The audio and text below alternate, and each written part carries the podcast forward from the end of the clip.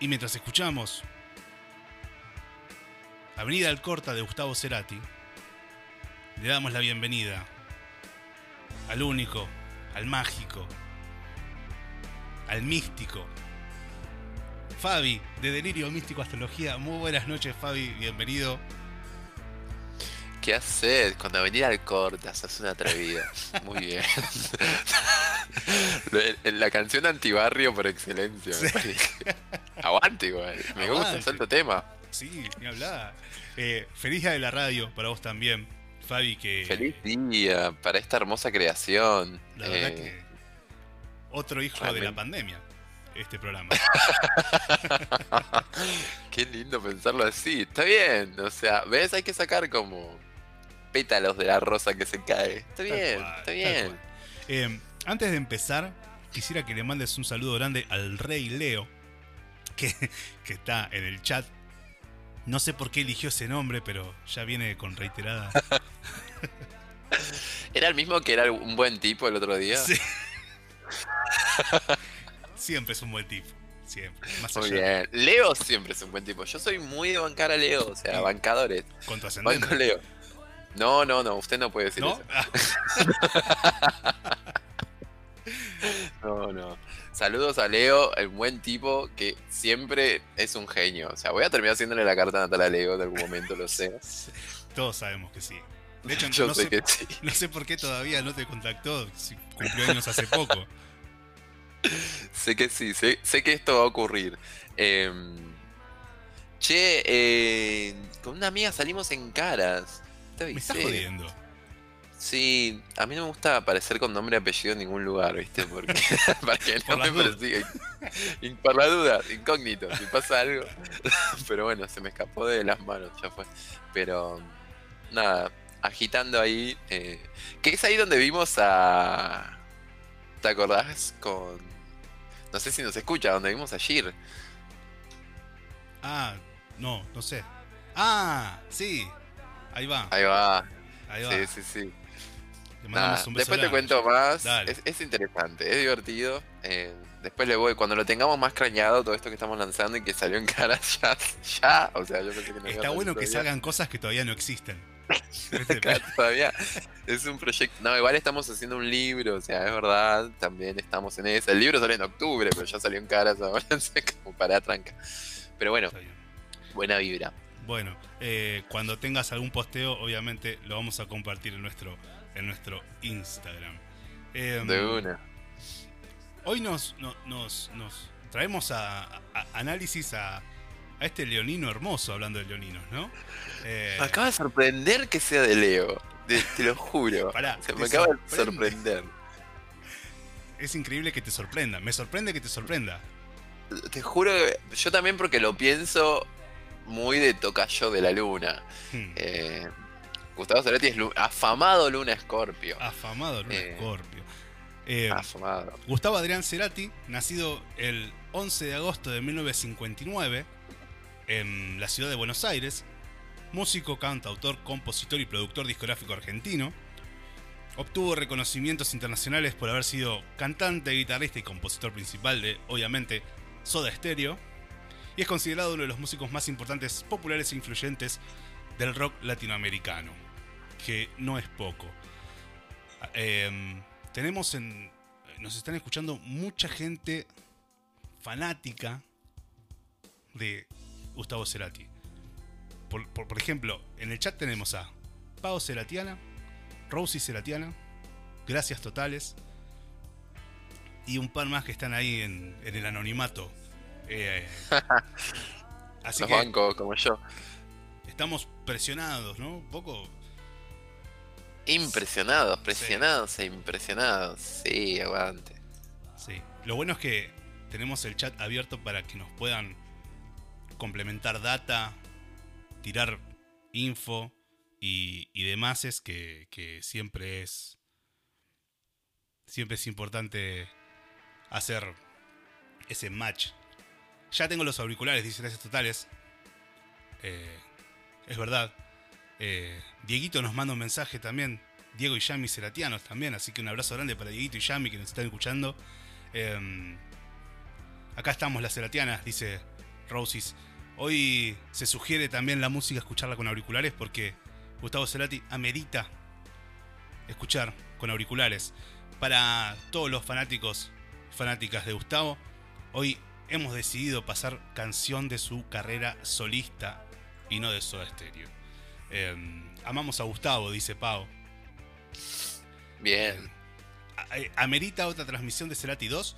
Amerita, obviamente, que seguramente con Dieguito estemos analizando algún disco de Soda Stereo o de, mismo Gustavo para, para complementar y satisfacer el hambre de, de nuestros y nuestras oyentes. Bueno, no sé, tiramos una intro, vamos a una canción y arrancamos. Yo no sabría cómo empezar con Gustavo Cerati. o sea, ojo, a mí Gustavo Cerati siempre me pareció muy zarpado y de, una calidad por encima de la calidad que cuando yo empecé a tener como cierto oído crítico, eh, dije, esto es diferente. Tal cual. Eh, muy pocas cosas me parecían estar a la altura. La gente me va a matar, nada que ver, porque estoy hablando de mis gustos, pero, o sea, a mí allá babasónicos capaz, ¿viste? Y, no sé, algunos fetiches con Juana Molina que tenían en ese momento, pero, pero era como un grupito de artistas de acá que yo decía, esto, este grupo de artistas es muy, muy, de muy buena calidad. O sea, lo que hacen también, un cierto pop, ¿no? Como de muy buena calidad, pero no algo tirado de los pelos, algo como muy bien hecho o muy bien producido. No sé dónde estará la gema también, ahora vamos indagando la carta de Gustavo Cerati.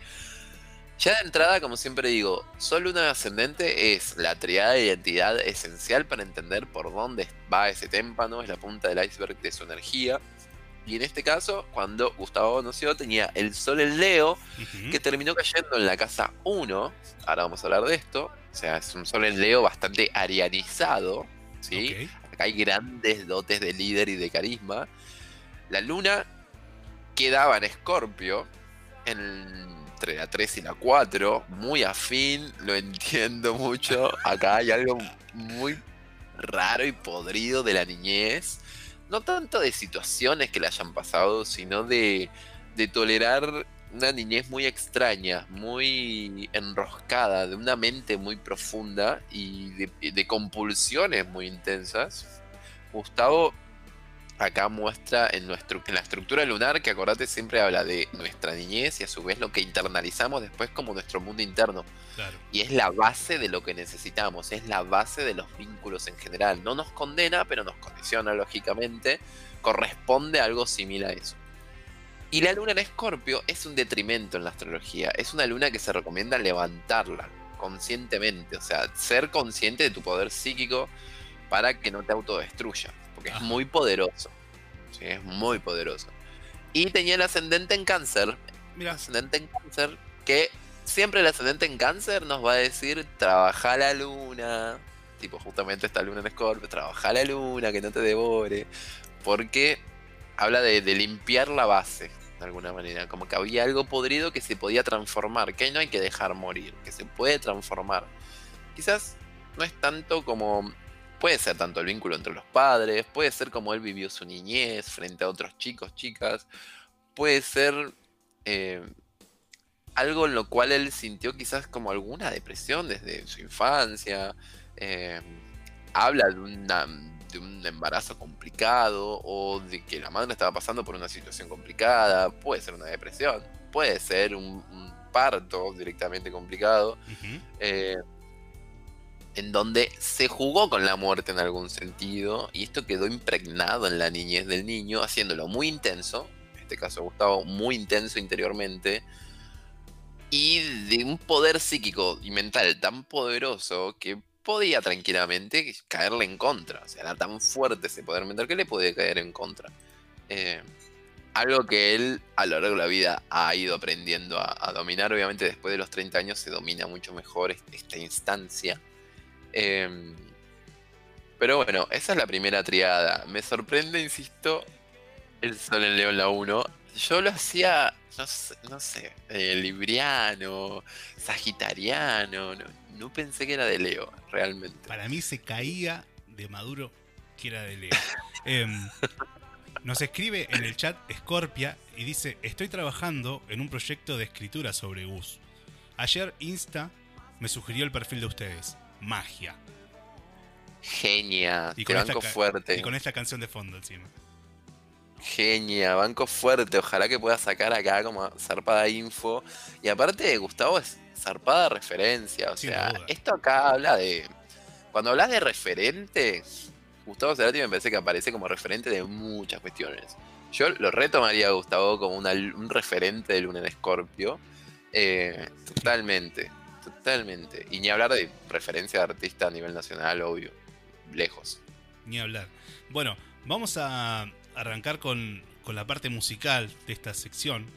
Para los que nos escuchan por primera vez, nosotros lo que hacemos es irme echando parte de su carta, un poquito de su biografía y música. Música de él. Y. Y esta. Esta. Este análisis, por supuesto. Eh, por lejos. No va a ser la excepción. Eh, así que si Fabi me permitís, vamos a arrancar la noche musical de, esta carta de Gustavo con, obviamente, este tema bien arriba. Preparen los auriculares para escuchar a Gustavo Cerati haciendo la excepción.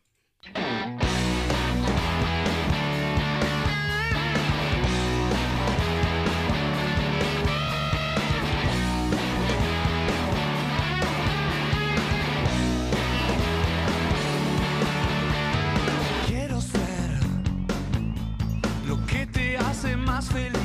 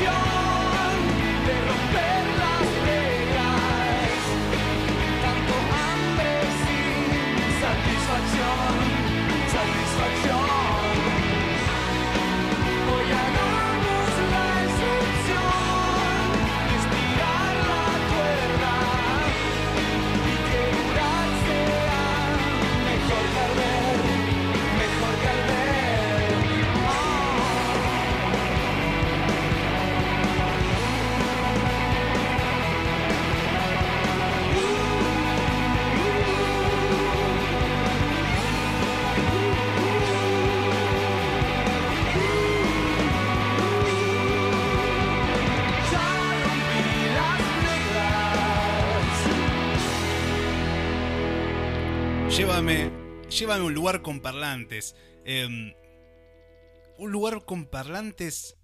A mí se me viene como lugar con parlantes tres lugares. Una sala de ensayo, estudio de grabación, escenario. Y después hay otro lugar con parlantes, ¿no? Que son los amueblados. Los hoteles alojamiento. Eh, pero bueno, nada, lo voy a dejar así. Pará, voy a contar. voy a contar algo increíble. Va, algo increíble. Estamos. Estamos. Eh, no sé. Estamos bajo los efectos de Gustavo, así que. Mirá lo que pasó. Me acaba de mandar un mensajito Dieguito. Dieguito Martínez, nuestro amigo producer de los martes y sus análisis de discos. Y me dice: 11 de agosto, como Enrique Bumburi. Y sí, 11 de agosto también. Y hoy temprano, mientras estaba armando el programa, eh, me acordé de aquel conductor peruano, Hugo Guerrero Martínez, no sé si lo, lo recordás. Estaba en la TV pública, Morochón, que tenía un programa de noche que estaba como 4 o 5 horas. No sé si lo recordás, Fabi, pero me pregunté si aún vivía. y entré a Wikipedia a buscar el dato. ¿Sabes qué fecha nació? 11 de agosto. 11 de agosto. Y mira, hay algo con el 11 igual, bastante. Y cuando, cuando Dieguito me dice de Bumburi, em, me acuerdo de una versión que, que tienen Enrique Bumburi y Andrés Calamaro eh, de Crimen, de un, recital en México. Calamaro, mm. otro leonino. Y Calamaro cumple el 22 de agosto, es 11 por 2. Eh, así que el número mágico, el 11, está dando vueltas por todos lados. Mm, es un número maestro. También habla, bueno, a mí me resuena mucho con Gustavo desde la luna en Escorpio. Tiene mucho que ver con la conexión y con una percepción consciente bastante profunda. Acá es entender que si hablamos de una luna en Escorpio y puntualmente, más o viniendo de un poder de creación tan fuerte como un sol en Leo y encima en la casa 1, vamos a hablar de alguien. Creo que la palabra es abrasivo. Cuando hablamos de abrasivo es. se come el mundo, o sea, se lleva puesto el mundo en el medio, se lastima. Se lastima también. Em, acá hay algo muy interesante de crear armas con heridas, con la luna en Escorpio en general. Y él tenía la luna en casa 3. Acuérdate que siempre lo que yo digo, cuando hablamos de astrología, vamos a hablar de planetas por un lado, vamos a hablar de los 12 signos por otro, de las 12 casas astrológicas que se divide posterior al nacimiento de esa persona. Dividimos el cielo en 12 sectores para entender más información todavía de lo que hay dentro de cada uno de esos sectores, de esas áreas de la vida. Y además, que son las casas, cada una representa un signo, y además los aspectos astrológicos, que hablan de las correlaciones de lo que estaba en el cielo ese día de cuando Gustavo nació. Puntualmente en ese microsegundo, como se impregnó todo lo que estaba en el cielo a él. ¡Pum! A veces creando ciertas contradicciones, a veces determinando ciertas correspondencias respecto a, bueno, si la luna estaba pasando por este lugar, es muy probable que tengas una niñez y por ende una internalidad a lo largo de tu vida de estas determinadas características.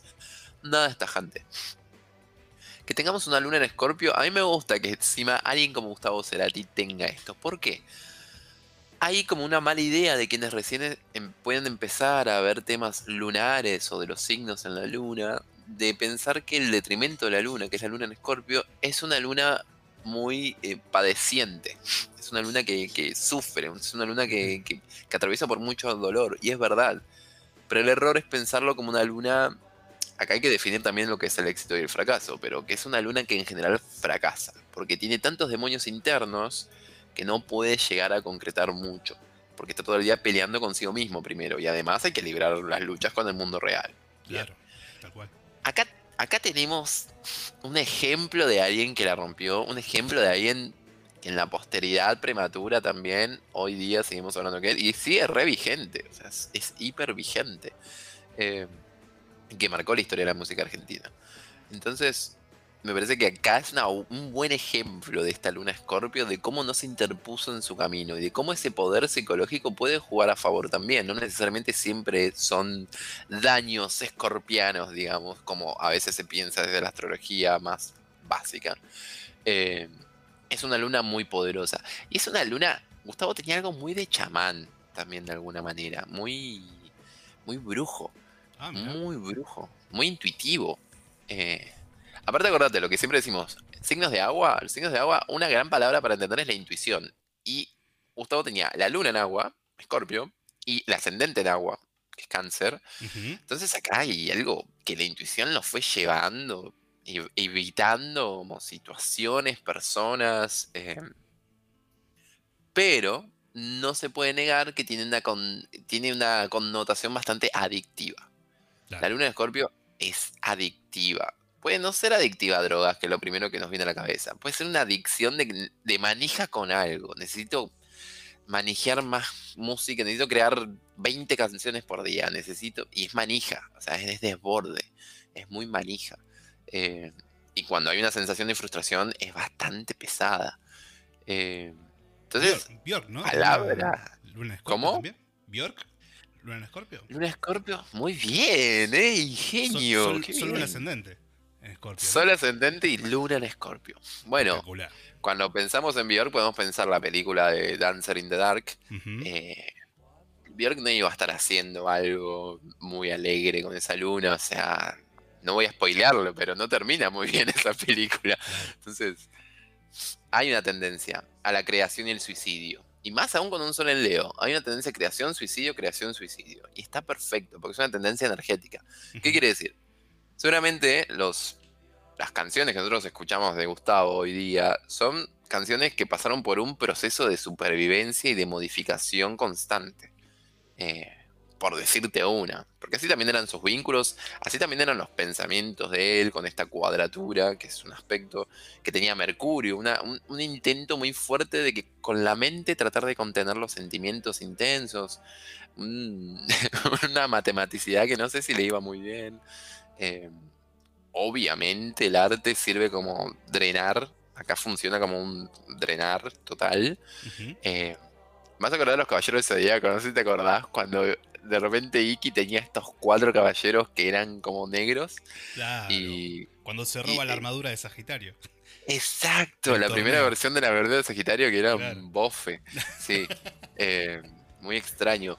Y, y, que había uno que cuando le pegaban con, te, te, hacía como sacar, nada, ronchas negras y sangre negra. Sí. Esto esto le pasó a Seiya. Esto es una luna escorpio, como esa necesidad de drenar la sangre podrida, los sentimientos podridos todo el tiempo mediante algún mecanismo. Eh, puede ser la música, puede ser el sexo. Obviamente, luna escorpio, una persona. Y, de Leo, o sea, creo que Gustavo habrá sido una de las personas más sexuales que haya habido en la música de la historia argentina. No me enteré mucho, creo que hizo muy bien de protegerse bastante, pero mucho erotismo acá, hay mucho, mucho, mucha cosa libidinal. Eh, y medio un canchero, ¿no? Como un canchero y hasta. Un canchero, hasta alguien a quien siempre lo halagaron sexualmente, inclusive te digo, o sea, a este nivel, y muy verbal, pero bueno, son detalles de la luna también. Bien, em, pasemos a algo un poquito más inocente. Eh, muy bien. nació, nació el 11 de agosto de 1959 en el barrio de Barracas, ciudad de Buenos Aires, hijo mayor del ingeniero y contador Juan José Cerati y Lilian Clark. Desde pequeño estuvo ligado al ambiente musical. Su primera incursión fue un... este es espectacular. Em, su primera incursión fue en un grupo de palos de escoba que formó en la primaria donde se destacó frente a los demás alumnos. Además de la música, tenía otros pasatiempos. Dibujaba durante largos ratos, creando personajes de historietas como Super Cerebro, parecido a Superman, y por, en la peculiaridad de que la kriptonita no le hacía nada. Solo los medium llegaban a afectarlo, sin poder sentir. Hábil en los deportes, Obtuvo un segundo lugar en el certamen de la revista Villiquen tras correr los 100 metros en una competencia intercolegial.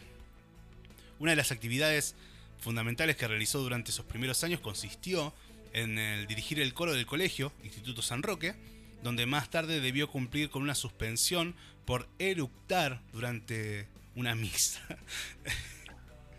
en 1981 trabajó como visitador médico en el laboratorio Boehringer, em, antes de ser llamado para cumplir el servicio militar. Y bueno, obviamente aquí habla de, de sus influencias, de Police, Andy Summer, Queen, Bowie, Spinetta, The Cure, Led Zeppelin, etcétera, etcétera, etcétera. ¿Qué, nos dice de esta? Es muy bueno, acaba de tirar mucha información increíble. O sea, desde el erupto hasta el medium. O sea, me parece todo muy zarpado. Eh, yo qué sé. Hay algo de la luna Scorpio que. Hashtag hereje. O sea, y aguante. Eh, hay algo acá que siempre si puedo meter, es como meter la cola del, no sé cómo decirlo, es como si puedo meter ahí algo en lo cual incomodar. Porque acá hay un efecto en manipulación, la provocación, totalmente. Eh, no nos olvidemos, acá hay algo... La luna Scorpio tiene algo como que es muy de provocar.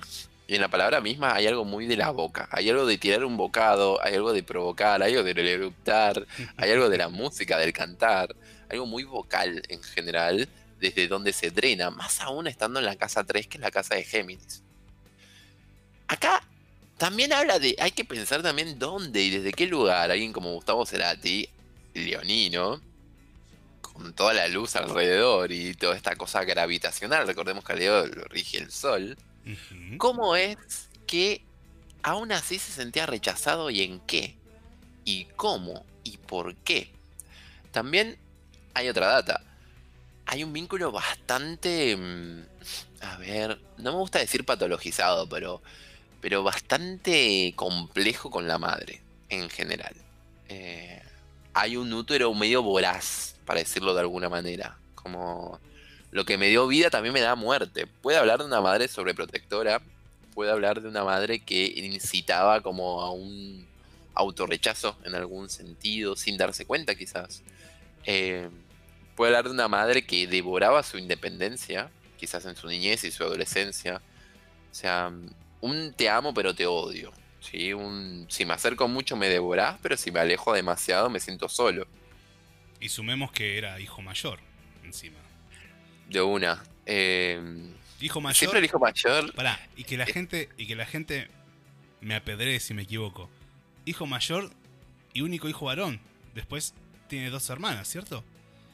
Eh, mm. Me la juego.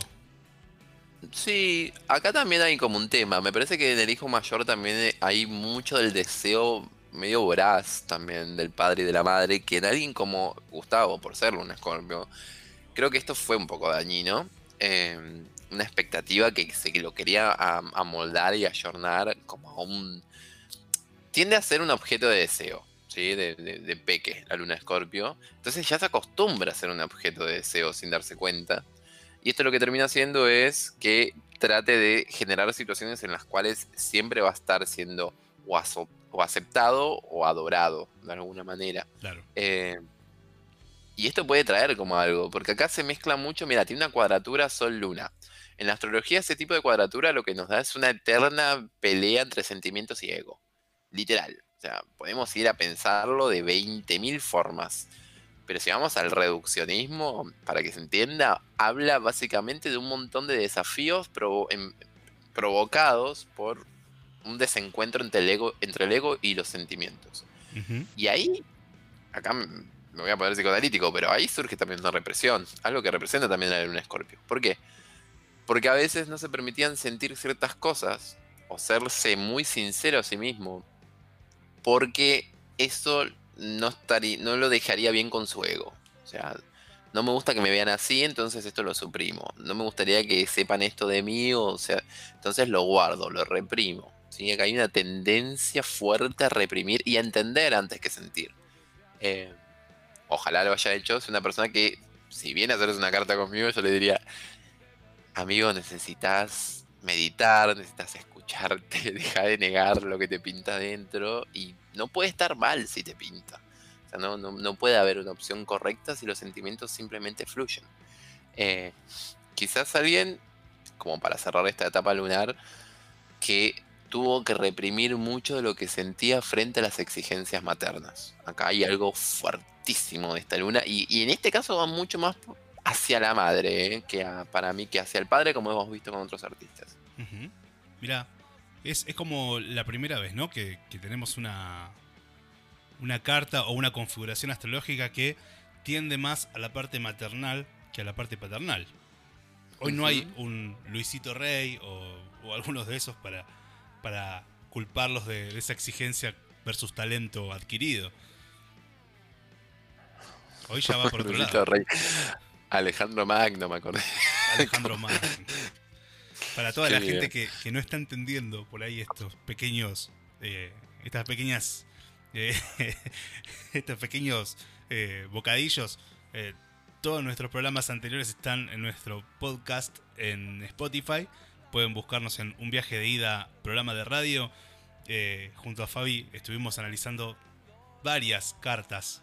Eh, y en muchas, Amy Winehouse, Luis Miguel, Michael Jackson.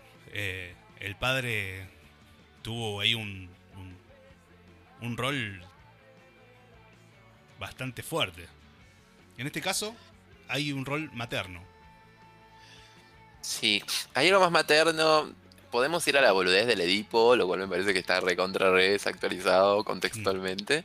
Eh, hace 30 años, tipo, no creo que nombraríamos esto como no, no, su hijo tiene. no sé, o sea.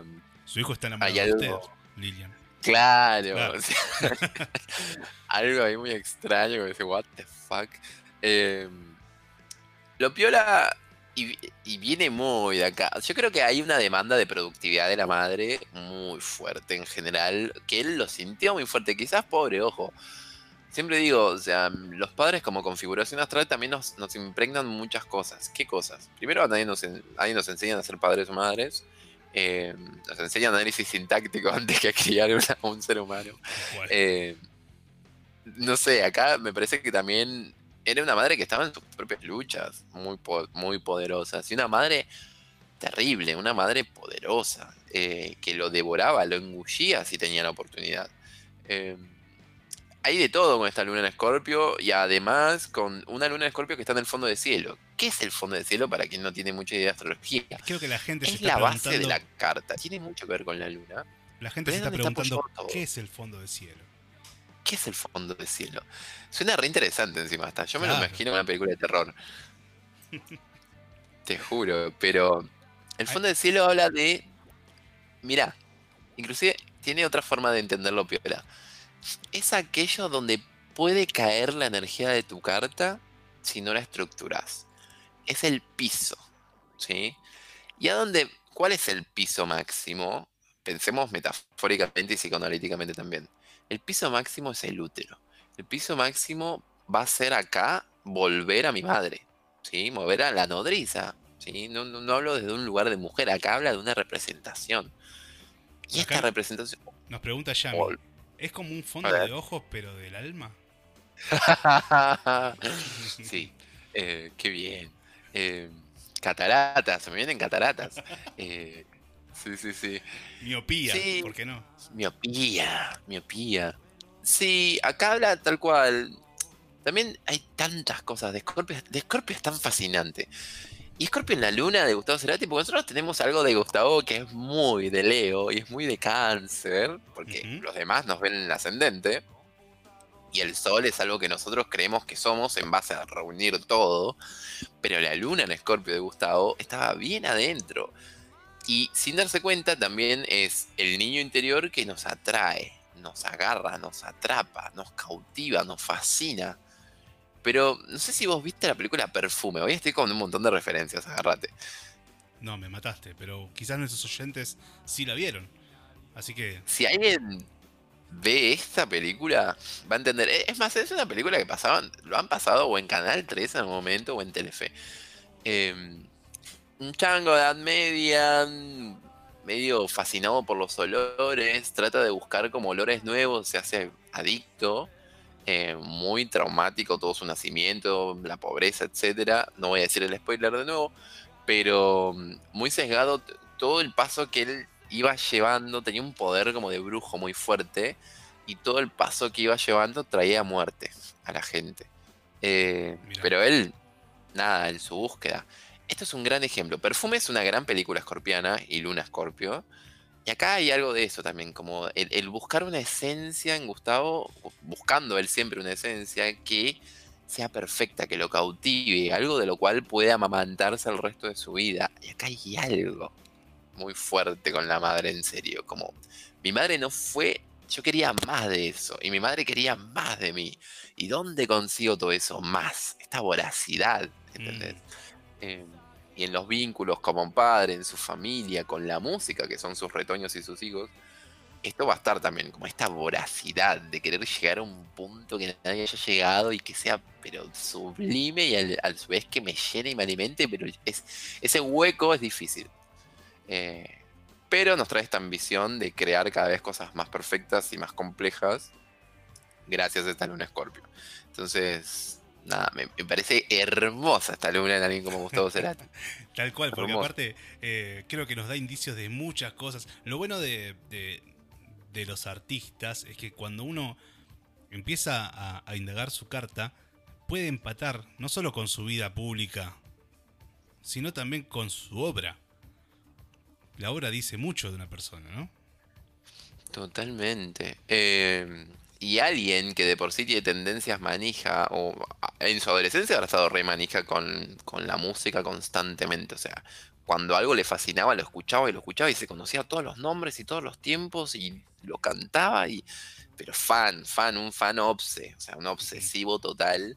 Eh, y cada vez más, cada vez más, como una ambición, una ambición de adicto y aguante, como también quitemos esa palabra como la carga, la carga que tiene pero acá hay una ambición de adicto que lo, iba llevando a más y a profundizar más, más, más, cada vez más profundo. Eh, no sé qué onda ser novia de Gustavo Cerati, pero eh, era un montón. O sea, ciertamente era un montón. Porque además era una persona que, aguante, era muy manipulador. O sea, no, no se daba cuenta y todo estaba agarrado con un hilo.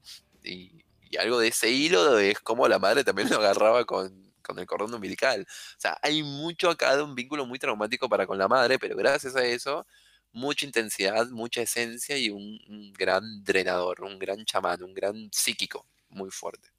Bien. Bueno, em, mientras estábamos repasando La Luna en Escorpio de Gustavo Cerati, eh, nombraron en el chat Fuerza Natural y, y, la próxima canción que vamos a escuchar es del disco Fuerza Natural, su último disco, para yo creo que para todos, todos y todas vamos a coincidir en que fue eh, su disco que más tendió a la perfección, ¿no? Eh, a nivel musical, a nivel, a nivel todo. Eh, y vamos a escuchar esta canción, hermosa canción, una mezcla de, de folclore, con, con, con tantas cosas, pero con tanta carga. Escuchamos entonces, mientras analizamos la carta natal de Gustavo Cerati, Cactus de Fuerza Natural.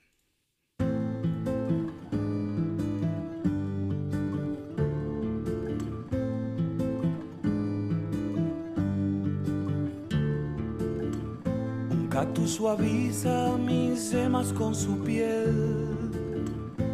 Tiene cien años, solo florece una vez en tu nombre.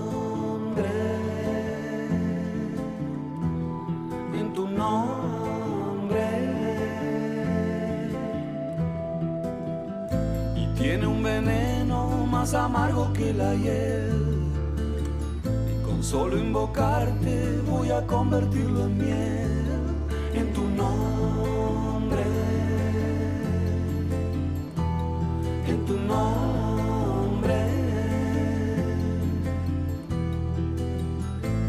Cuando te busco no hay sitio en donde no estés.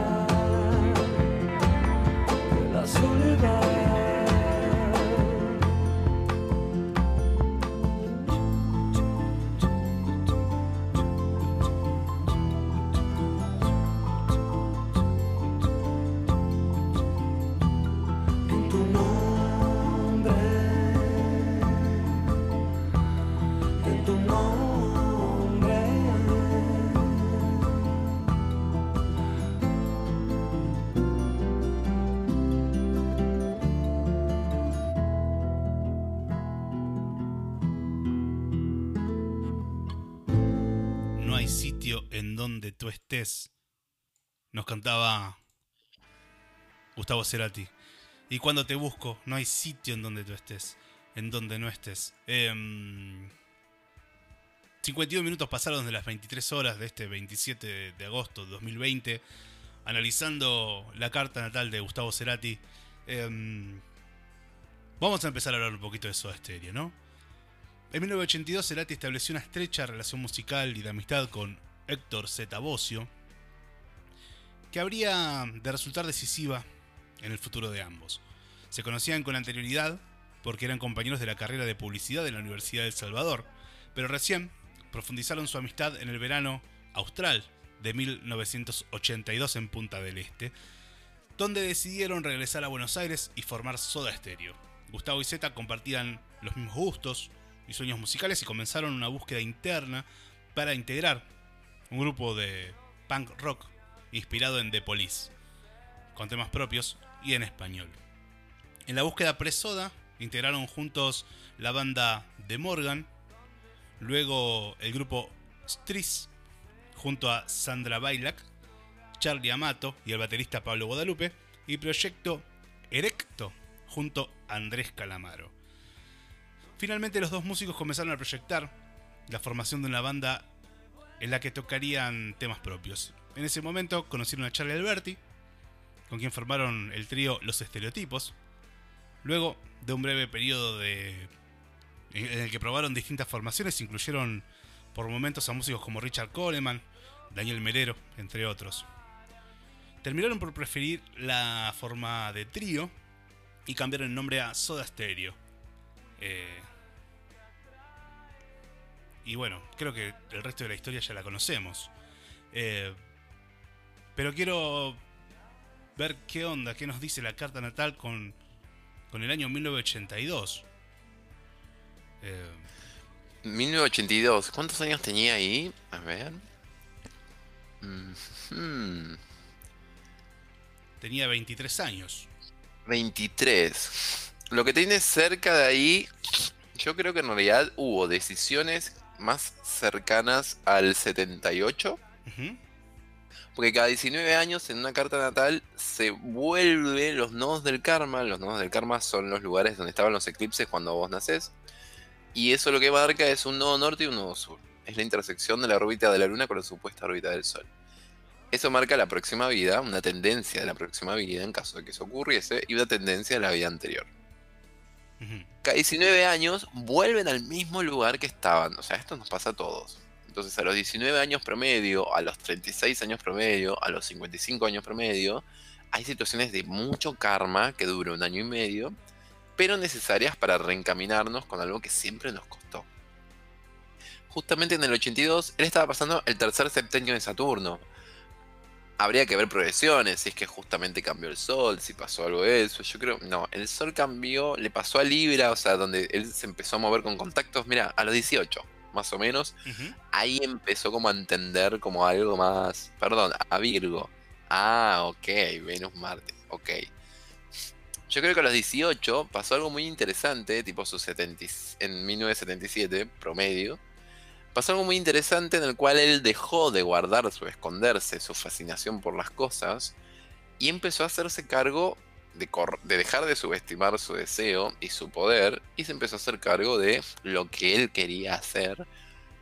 Y creo que no tuvo en realidad originalmente, o él creía que no iba a tener su apuesta musical mucha, mucho apoyo familiar, que seguramente lo tuvo posterior, y quizás esto era más un miedo de él y no era así. Pero hubo ahí como un algo, como un miedo a que mamá se sienta defraudada de mí. O sea, va por estos lugares. Pero mamá sabe bien, como, cuando, mm. como canta en Zona de Promesa.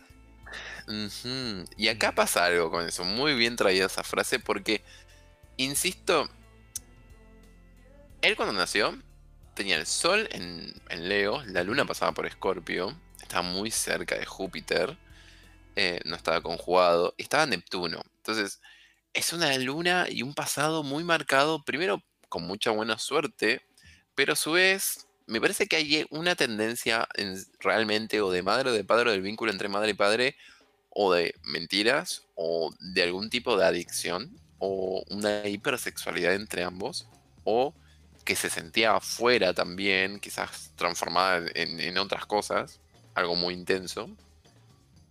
O también una cosa media perversa de manipulación puede haber ocurrido. Pero esto está muy marcado en la niñez, ¿sí? Y no de él, sino como de, lo, que él bebió de su entorno. Em, y cosas oscuras que quizás tampoco nadie sabe. Y, él, o, y o él nunca las, las planteó. Pero es algo, son cosas bastante oscuras, bastante turbias. Eh, él siempre dudó de cómo organizar esto en su cabeza, estas situaciones. Puede hablar desde cualquier cosa también, como desde que la madre lo haya encontrado, no sé, masturbándose por primera vez y haya sido traumático. Puede venir de cualquier lugar. Eh, pero hay una sensación como de mucho rechazo hacia algo y de una pulsión propia. Ahora bien, tenía el sol en Leo. A su vez, cuando él nació, el sol estaba muy cerquita de Urano. ¿Qué quiere decir esto?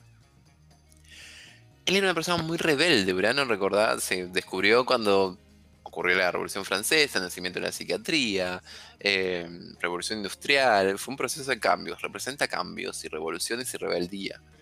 Que tenga una persona con el sol pegado a Urano cuando nace, habla de una persona que ya de entrada va a ser el, la oveja negra de algo, pero a su vez el innovador. ¿sí? Al tenerlo en Leo, está bueno porque le quita un poco la oveja negra, le quita un poco el no ser aceptado. Me parece que va a haber más un rechazo sentimental interno por un escorpio, pero no tanto como es un exilio Urano en Leo, o sea, Urano en Acuario se siente muy cómodo, en Leo es como justamente lo opuesto. Entonces acá pierde un poco de fuerza para mí este Urano. Entonces es como un innovador, pero no sé si tan rechazado. Eh, insisto, hay un rechazo más interno y más, más intuitivo. O un miedo a sí mismo. De hasta dónde puede llegar su cabeza. Pero mm, habla de un innovador.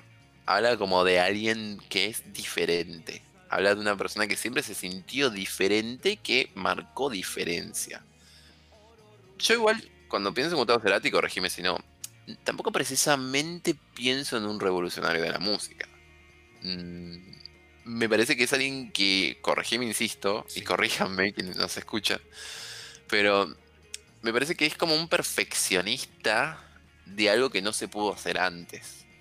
Eh, más que un innovador. ¿Vos qué, qué opinas? Mira, te, digo, te lo digo como músico. Em, Gustavo Cerati era un perfeccionista, era una persona que siempre estaba a la vanguardia de la, de la, tecnología al servicio de la música, más en sus, últimas, sus últimos tiempos de, carrera solista. Em, ahora, con Soda Stereo, fue un tipo que él, bueno, él y Z y Charlie Alberti, em, que trajeron muchas cosas de afuera. Y cuando hablo de muchas cosas hablo de hasta algún que otro riff o basecita tomada prestada. Em, algunos detractores dirían que plagió bastante o fue muy amigo de lo ajeno. Pero ya que estamos en el día de la radio, de los 100 años, como dice Dolina, genio no es el que inventó el primer teléfono, sino el que inventó el segundo, porque el primero no, no servía para nada solo. Em, pero, ¿qué quiero decir con esto? Que traer a Yes, a The Police, a eh, los Doors, a Kiss y hacer Soda Stereo, YouTube, y hacer Soda Stereo con todas esas influencias y haber llegado a, a la cúspide de Latinoamérica a nivel rock, tenés que tener mucha cabeza, tenés que tener mucho criterio, tenés que estar muy adelantado en muchas cosas. Así que es muy respetable todo, todo lo que es a nivel musical de, Gustavo. Y, muy innovador este último tiempo solista con la tecnología, muy, muy innovador, muy. Mira, acá totalmente, a eso, gran palabra. Me parece que acá va más que innovador, me parece que va más, más desde un lugar experimental. Yo disfruto mucho, o sea, en su momento, creo que cuando fue 2003, cuando salió Siempre Soy, no sé, ahí había como unos coqueteos tan divertidos, con muy experimentales, ¿no? Eh, y esa parte de Gustavo a mí siempre me pareció como a mi, a mi gusto igual la más grosa, por, por, esta cosa de salir un poco de lo típico, o sea, de hacer lo típico muy bien, o sea, muy bien, mejor inclusive, pero a la vez animarse a jugar y meterle como algo experimental suyo que es como. para mí, no sé, engaña, me, sigue pareciendo un tema re experimental. O sea, me, parece que llega a lugares muy extraños, lindos y tiernos y, va y viene. O sea, hay cosas que realmente en un artista vos podés ver mucho de su personalidad y mucho, más aún en solista, mucho de, de por dónde le va la energía. Y y esto es algo así, o sea, esto que decimos de la madre, bueno, me parece, no sé, en Lisa también lo podemos pensar mucho. Con, o sea, obviamente si bebiste esto también das de tomar un poco eso, como, como un vínculo muy lindo para con la hija, pero muy fusionado también, ¿no? Eh, un vínculo muy noviazgo hija-padre, y no voy a lo libidinal sexual, sino a, a una cosa de conexión muy profunda. Eh, quizás ahí está el ascendente en cáncer, ¿no? un poco? Esperemos que sí. esperemos que sí, por su bien, espero que sí. Eh, yo creo igual, insisto. Mira, creo que ahí, no sé si era, ¿quién era que Yami que había consultado de los nodos? Cada 19 años cambian, o sea, los nodos cambian cada un año y medio, pero terminan estando de nuevo en el tuyo cada 19 años promedio. Y justamente, Gustavo Cerati cuando nació tenía los nodos del karma en el nodo norte, o sea, algo que a él le costaba y que tenía que integrar, a Libra en la casa 2, que es la casa de Tauro. ¿Qué significa esto? Larga historia hecha corta, hmm. una persona que le costó sostener vínculos, un montón, porque lo aburrían. O sea, hay algo acá de, de la intensidad que gastaba su cartucho, y si no los rompía, iba a buscar otra cosa, pero acá hay algo muy difícil, porque para vos tener un vínculo con otra persona, primero tenés que tener un vínculo muy sano con vos mismo. Eso es así. El primer vínculo, es el, vínculo más importante es el vínculo con vos mismo. Y acá Gustavo era un vínculo creador, era un vínculo experimental, ¿sí? pero no sé si él con su adentro, obviamente ya más de grande, y más aún te digo, más después del 2005, y ahora te digo por qué, por el retorno de Quirón, yo creo que ahí se, se, afinó mucho de su interior. Em, digo esto y pienso en crimen, y pienso como un montón de, de un CD bastante intenso, que para mí era un poco oscuro también. Em, yo creo que ahí entendió mucho de dónde el equilibrio a él le hacía ruido a veces. Eh, y como no le gustó, no le gustaba mucho de esto. Eh, que era algo que había que aprender a tramitar, de decir, che, esto es raro en mí, porque las cosas seguras más, las busco, pero cuando estoy me asustan y me siento atrapado y quiero romperlas. Eh, o quiero transformarlas todo el tiempo. Acá hay una puja entre la estabilidad y, la novedad muy fuerte, muy marcada en su vida. Em, y del 2005 a 2012, 2012 me parece, 2011, hubo una gran etapa de él reconocerse también de una forma bastante dolorosa. Quirón, el retorno de Quirón es más fuerte que el de Saturno, habla de hacerte cargo de las heridas de la vida. Acá era hacerse cargo de su propia rareza, de los lugares que él mismo rechazaba, de, cosas mentales, también de cómo él se encerraba en su cabeza. Me lo imagino a alguien que de repente decía, hoy no quiero hablar con nadie, no quiero ver a nadie, y se encerraba totalmente y, ni lo llames. O sea, lo veo así. Una persona que necesitaba de en serio que defender mucho su energía porque lo le podía hacer muy mal. Em, desde no comer hasta alcohol o hasta drogas o hasta fumarse 50 puchos por día. O sea, que hay algo muy manija, o sea, muy nervioso, mental, muy intenso, muy impulsivo en algunos momentos. Em, con la cuota de drama de Leo, ¿no? Como no puede faltar. y la eh, primera plana, aparte. Sí. Y, y, cáncer también, lo hacía muy vulnerable. O sea, Scorpio también es súper vulnerable, solamente que Scorpio se recubre su, su, su, historia, sus heridas, su cuerpo curtido lo recubre con amenaza, eh, con miedo hacia afuera en vez de sentir miedo. Prefiero que piense un forro, que piense que soy un pobrecito. Eh, cambio, el ascendente en cáncer era medio abrazar tu vulnerabilidad, abrazar tu fragilidad, o sea, podés llorar, podés decir algo te dolió, podés quedarte dolido por algo que, que te dijeron hace tiempo, o sea, permitítelo. O sea, acá el ascendente en cáncer es muy permitite estar del orto si quieres, digamos. Claro. Em, porque podés, sete sincero. Acá es muy el sete sincero. Hay muchas palabras y muchos mecanismos para contener tanta energía, me parece. Claro. Em, aprovecho esta pequeña pausa para saludar a toda, toda la gente que nos escucha a través de, del podcast que es cada vez más, y estamos llegando a cada vez más lugares. Em, estaba revisando unos números, Honduras, Colombia, Chile, Estados Unidos, Brasil, em, Irlanda, Alemania, Uruguay, la gente de España, la gente de toda Argentina. La verdad que una felicidad cada vez que, uno mira esos números, porque uno dice, eh, nosotros hacemos esto por, por, por amor, porque nos gusta, porque queríamos sentirnos más, más acompañados en el medio de la pandemia y de las cuarentenas y del encierro. Pero ver que cada vez estamos llegando a tantos lugares y nos siguen escuchando y nos, nos siguen en, nuestras redes, en todos lados, y la verdad que, eh, por lo menos a quien les habla, eh, eh, se le llena el corazón de, alegría, porque no, no, hay límite y es como quizás... Eh, Elena, Elena de México. Un abrazo grande, Elena. Aguante México. Gracias por estar acá escuchándonos. Espero que, que, te guste todo lo que estás escuchando. Eh, casi siempre es así. Eh, así que muchas gracias y bienvenida. La verdad que... nada, estar llegando a tanta gente es, una, bendición, ¿no? Es, algo muy lindo, muy lindo de, sentir y, compartir. No sé qué vos pensás, Fabi. Qué lindo México. Quiero ir a México. es necesario ir a México urgente. Em, sí, obvio. A mí me parece que también encima, bueno, esto también hizo mucho Gustavo Cerati de alguna manera. Tal em, cual. No por nada sé si hay... escuchando de, México. Eh, Exacto. Claro, tal cual.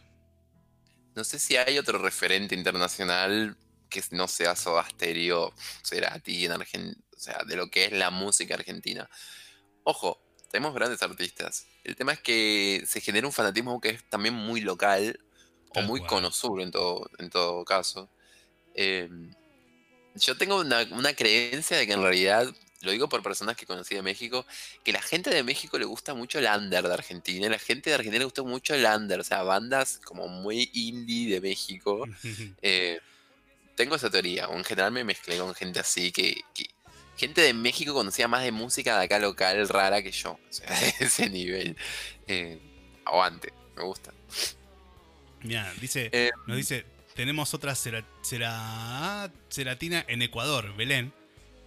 Eh, le mandamos saludos, obviamente, a Belén de Ecuador.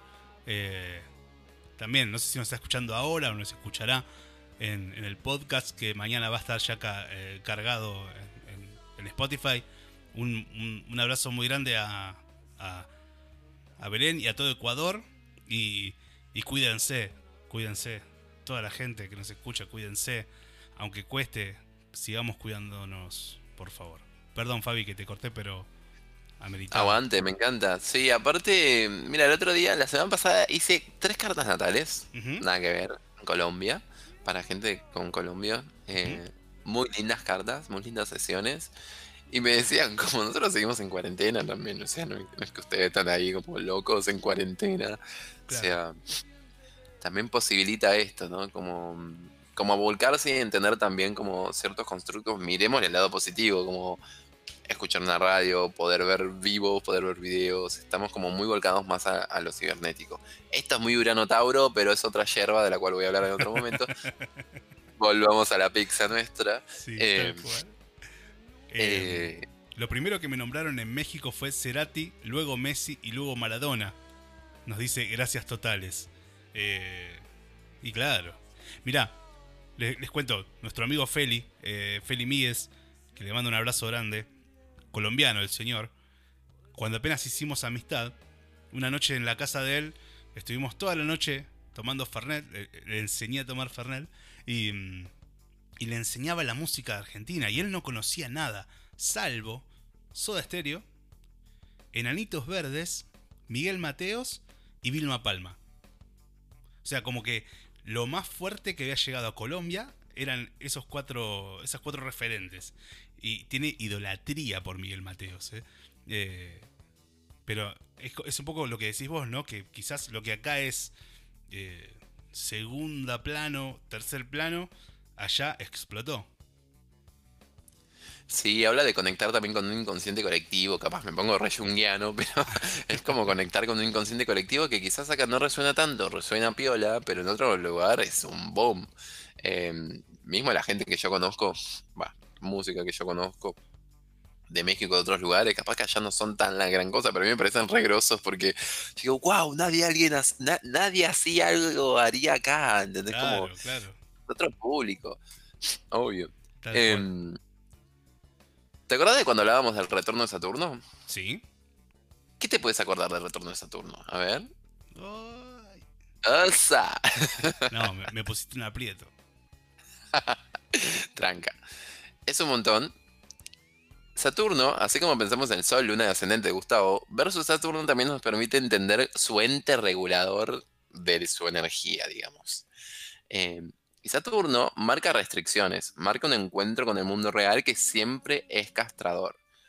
Marca una forma en la cual nos estructuramos y marca algo que nos empuja al ascendente, en este caso cáncer, en su caso, en el caso de Gustavo.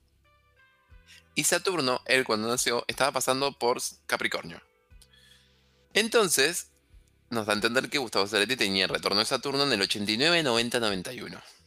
Coincidiendo con caída del muro de Berlín, coincidiendo con la caída de la URSS, coincidiendo con muchas cosas que pasaron, menemismo en oh. Argentina, otras cosas. no voy a hablar de esto. Relaciones carnales. Relaciones carnales, em, sí. Y justo ahora, Gustavo Cerati estaría cumpliendo su segundo retorno de Saturno. Lo cual nos habla de un final muy prematuro. Porque esta El segundo retorno de Saturno, cercano a los 60 años, nos trae las cosechas definitivas de nuestra vida. Y posterior a eso hay como una promoción. Júbilo, jubilación, Júpiter, habla de disfrute. Estoy muy semiológico hoy. Eh, me gusta, me gusta. Barras, dirían, dirían los chicos que hacen freestyle. Barras. Qué bien. Me gusta el arte, todo tipo de arte. Em, yo creo que de alguna manera hubiera estado bueno ver las conclusiones piolas y bonitas que hubiera sacado. Primero Gustavo Cerati de su retorno de Quirón, que fue entre 2005 y 2011. O sea, sus principales heridas, su rareza, su locura, a veces el poder de su mente y cómo lo encerraba a veces en lugares donde nadie entendía. La luna escorpio a veces tiene una tendencia de sentir que nadie lo entiende, por más que vos seas su pareja hace 15 años, en realidad tenés secretos que no te animas a plantear a la otra persona y la otra persona piensa de vos de otra manera o no a ese nivel de profundidad porque tenés miedo de asustarla. Esto pasa en vínculos largos con luna de escorpio, en general no siempre. Y hubiera estado bueno como ver 2017, 2018, perdón, 19 y 2020, porque hoy en día todavía estamos con Saturno en Capricornio, pasando. Saturno vuelve cada 28 años promedio, 28 años y medio, casi 29.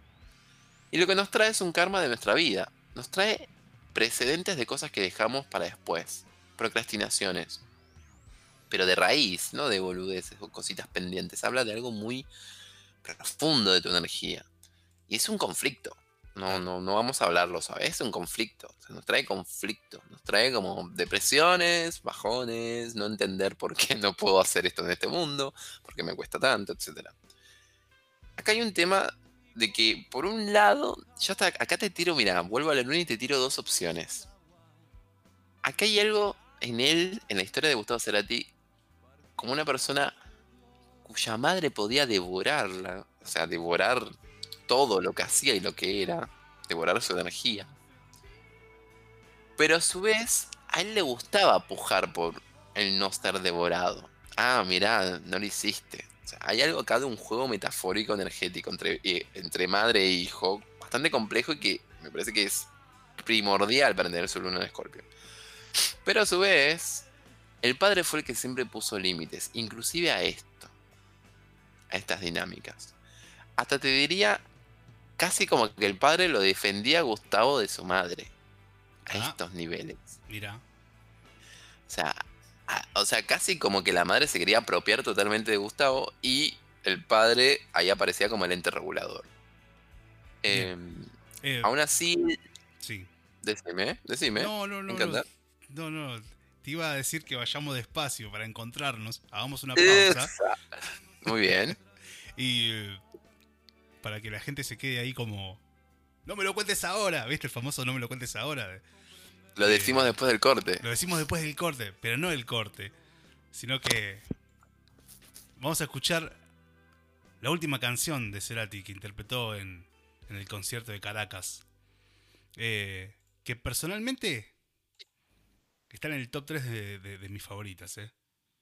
pero no sé qué va a decir la gente. El soberano, soberano público que está del otro lado. A ver si hacen manito para arriba o manito para abajo. Vamos a escuchar del disco Ahí vamos, Lago en el cielo.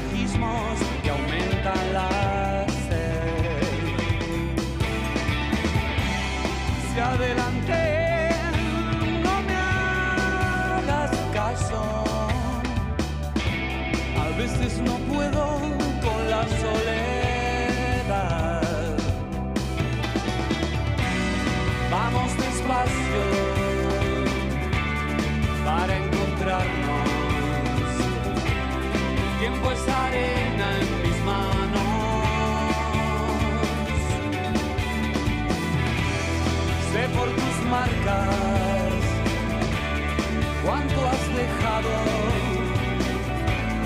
para olvidar lo que hiciste.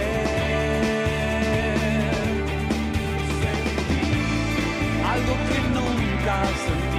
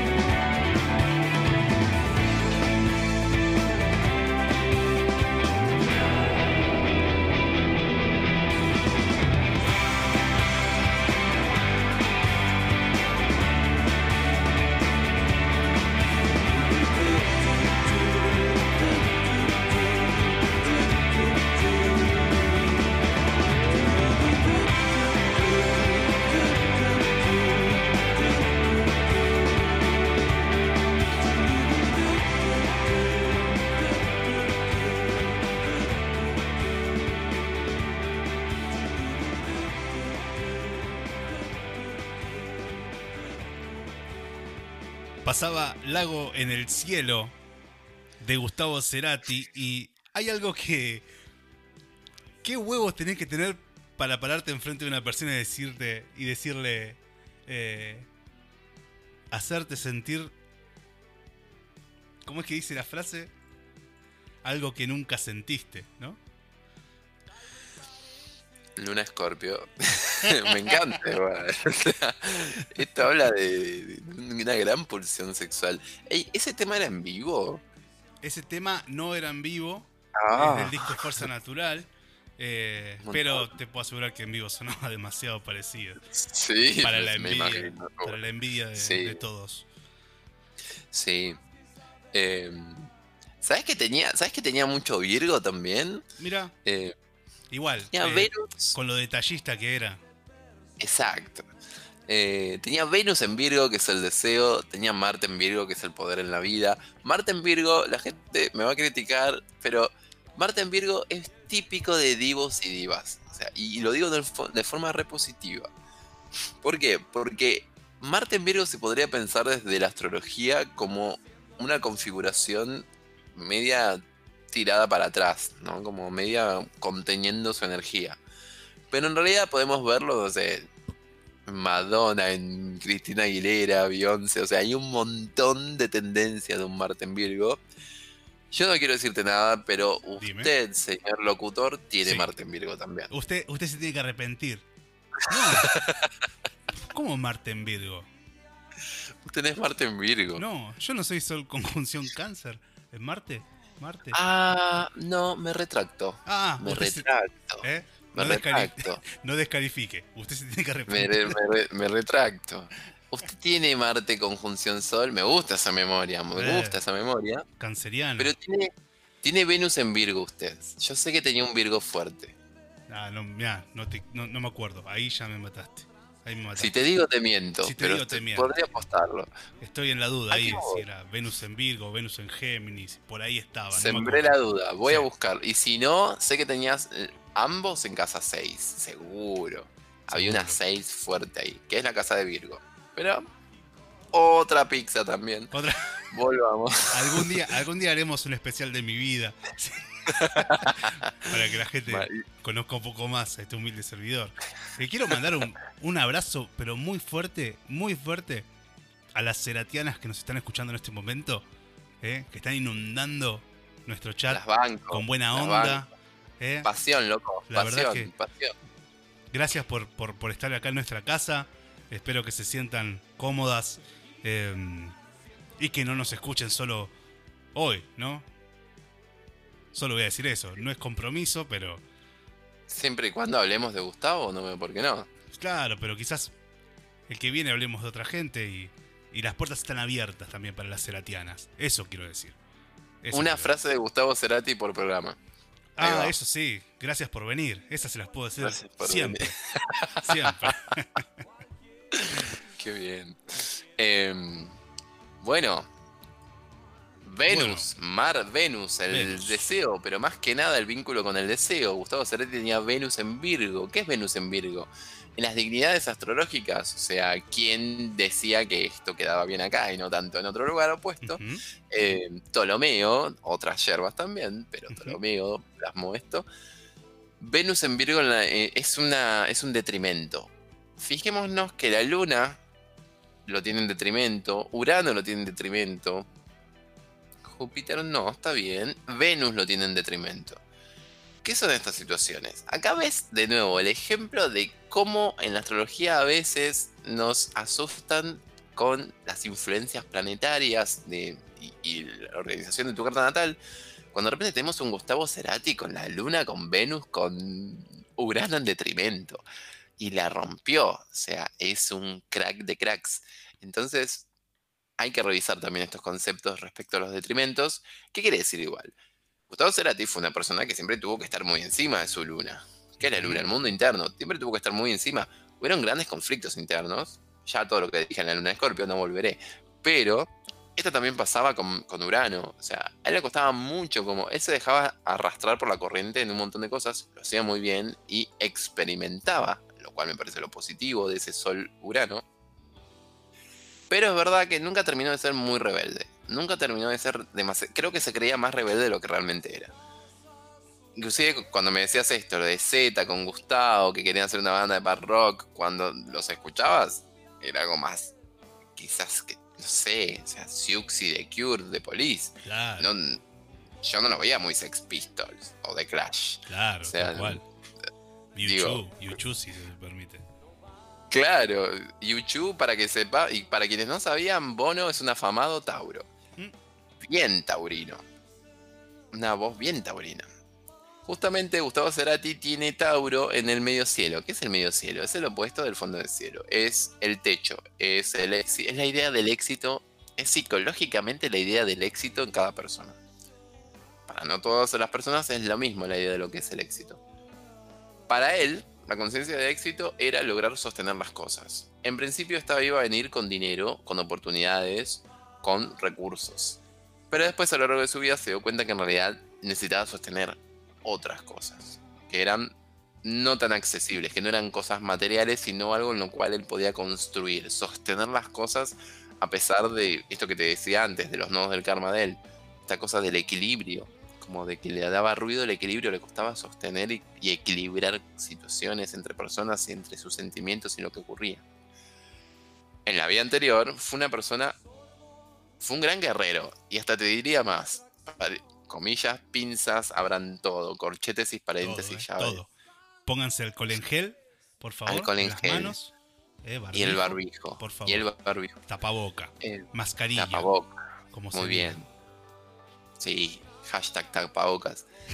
En la vida anterior fue un guerrero bastante perverso.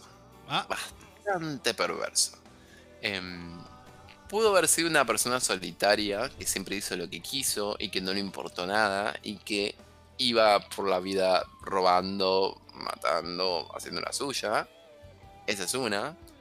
Otra es que haya sido una persona muy bélica o una persona que lideraba algo que era muy bélico y que implicaba muerte, literalmente, de otras personas. Entonces en esta vida hubo un conflicto que en realidad había mucha creación y perfeccionismo para afuera, pero había mucha muerte de sus sentimientos y sentimientos muy abrasivos, insisto, sentimientos muy densos. O sea, hay algo kármico de esto por la vida anterior y ese poder mal manejado de la vida anterior. Y por ende, para la vida próxima, quizás ya está reviviendo en otra dimensión, pero Gustavo Cerati iba a ser un Libra Tauro. O sea, justamente iba a tener como algo muy libriano y muy taurino, lo cual es hermoso, porque es va a ser una persona muy dedicada, o una energía muy dedicada hacia la otra edad y hacia el, llegar al acuerdo y al sostener las cosas. Pero para entender que esto es como la clave de sus desafíos a nivel kármico energético. es una persona marcada por este hilo. Muy marcada por este hilo. Te diría más, seguramente esto tiene mucho que ver con que en la pareja entre madre y padre en realidad había una persona que estaba con otra. ¿Se entiende? No era tanto una pareja, que hay una disolución y una complejidad muy confusa de la idea de pareja, de estar a la par. También, ¿qué podría estar a la par de alguien como Gustavo Cerati igual? O sea, podemos pensarlo así. Eh, acá hay como un desequilibrio con el espejo, entonces hay cosas que no ves de vos, diría, como le diría a él si lo tendría enfrente. Em, pero bueno, Venus en Virgo lo hace ser una persona que no está con cualquier persona, es muy selectivo, pero con las pocas personas que decidió estar iba a estar mucho tiempo, pero en el medio neurosis, represión, control extremo. Em, una persona que con su creación y con su arte era muy detallista, que lograba materializarlo, se enroscaba bastante, pero lo hacía. Insisto, Un lago en el cielo habrá tenido 30 versiones antes de llegar a lo que escuchamos nosotros. O sea, a ese nivel, o sea, si tenía que quedarse encerrado 5 días sin comer para sacar el lago en el cielo como el la mejor canción del CD, lo iba a hacer. O sea, a ese nivel de entrega. Como que lo chupaba. O sea, es una persona que se tiende a dejarse absorber que viene de la luna y el vínculo con las madres. Con Venus en Virgo y Marte en Virgo conjugados encima, hay una linda conexión entre el deseo y el sexo. Entonces hay algo como de sexo tierno, hay algo como de poder copado, hay algo de, de hacerse cargo de su deseo también. En este sentido me parece que es como un gran logro de su energía que la luna en Escorpio pudo darle muy lindo. Y el retorno de Saturno. Ver qué le pasó a Gustavo Cerati 89, 90, 91. ¿Qué decís que pasó en esa etapa? ¿Alguna noticia importante que te suene? Em, si mal no recuerdo, ya te confirmo, porque siempre está el buen Wikipedia acá, eh, en lo que es su discografía en el año... Mm, mm, mm, ¿Estaba Dynamo por ahí en Soda? ¿Sabes que estoy Estoy buscando eso. Me parece que no estaba Dynamo, estaba Canción Animal, pero ya te lo confirmo. Eh, vamos a, a, buscar la discografía de Soda. Y en el año 90, claro, año 90 Canción Animal, año 92 Dynamo. O sea que Canción Animal me parece que es el disco más explosivo que tuvo Soda. Solo por tener ahí de música ligera, ni más ni menos. Eh, en ese disco. Eh, más allá de que personalmente Sueño Estéreo me parece increíble, en vinilo acá tengo Canción Animal, no tengo otro disco de Soda. Y por algo está ahí. Me parece que A ver, eh, vamos a leer un poquito el chat mientras. Era admirador de Pink Floyd, nos dice gracias totales. Pau Seratiana dice, coincide con sus registros akáshicos lo que decís. Santi dice, Santi dice, qué lindo habrá sido el sexo con Gustavo. Sí, sí, yendo. yendo, yendo. Em, me parece que no hay que ser tan heterosexual para haber accedido a tener sexo con Gustavo Cerati. O sea, es como, dale. Aparte, aparte era hincha de Racing, así que cosas, en, común, cosas en común teníamos. Mirá, mirá, mirá. Bueno, hubiese funcionado. De última lo, haces, lo sostenés vos, no hay problema. Claro. Pero, qué bien. Eh, Sí, me parece que también marca ahí, no empezó cercano al 90, 91, 92, el primer CD solista de él. Eh, su primer disco solista estuvo en el año, me, ya te digo, 93, Amor Amarillo. 93, Amor, qué lindo CD. Amor Amarillo va a sonar mal, pero te juro que Amor Amarillo, cuando, la primera vez que viví solo, era el CD que ponía los fines de semana entero horas, mientras yo arreglaba el jardín, limpiaba la casa, cocinaba, eh, prendía un sound medio. Era como muy de ese efecto y grandes sensaciones y recuerdos hermosos con, con ese CD que lo voy a volver a escuchar. Em, necesario, es muy necesario Amor Amarillo en, este, en esta cuarentena. Em, amarillo, el color de Leo. Sin duda, sin duda. Aparte, ahí está Avenida Alcorta. Canción que ah. evidentemente. Ah. Para quienes no saben, es que Avenida Alcorta es una avenida que representa una zona muy apta, muy de. De muy pudiente, ¿no? De gente muy pudiente. es una zona que muy Sí, de gente como con dinero, o sea, de, Capital Federal. Em, la avenida Figueroa Alcorta. La avenida Figueroa Alcorta. Figueroa Alcorta. Eh, entonces, para mí igual ese nombre le quita, es una, es una gran canción, pero le quita un montón de profundidad a ese tema. pero bueno, lo banco. O sea, capaz que estaba yendo de Recoleta, Olivos y pasó por ahí, se le ocurrió. ¿Quién lo banco. Como todos. Em, che, vamos a escuchar una canción. Vamos a escuchar una canción que habla un poco también de las relaciones, pero de las relaciones cuando finalizan y del poder. Del poder. Hoy, hoy estaba hablando, apenas empezó el programa, hablaba un poco de cómo había conocido a, a, a Dolina, ¿viste? Y lo había conocido en un video en YouTube que era El enamorado y el olvido se llamaba, ¿viste? El video llamado El enamorado del olvido. Y que decía que el enamorado, contrariado con esa tenaz pertinacia, em, no correspondido, entre el olvido y el dolor, él no elegía el olvido, él elegía que el enamorado contrariado elegía que el objeto de su amor modifique sus preferencias. O sea, si le dan a elegir una mano el olvido y otro lado el dolor, iba a elegir el dolor. Y Gustavo, en esta canción, dejó un mensaje muy sabio, que dice, poder decir adiós es crecer. Em, nada, quería traer a colación a Dolina porque 100 años de radio y Dolina es radio. No sé, no sé qué decís vos, Fabi. Me encanta Luna Escorpio. Luna Escorpio va a haber acá una tendencia siempre de que cuando algo empieza se piensa también en el final y en la muerte de eso. Esto permite que se disfrute más. Pero Luna Escorpio, en general, y Escorpio como, como energía, como arquetipo, le cuesta cerrar puertas, le cuesta cerrar, le, le cuesta dar el golpe final. Cuando se decide hacerlo, nunca más. Pero realmente se intenta revivir, revivir cadáveres. Y hay una presencia de los cadáveres. O sea, todos los muertos que tenés en tu haber, en una luna escorpio, marcan mucho su personalidad.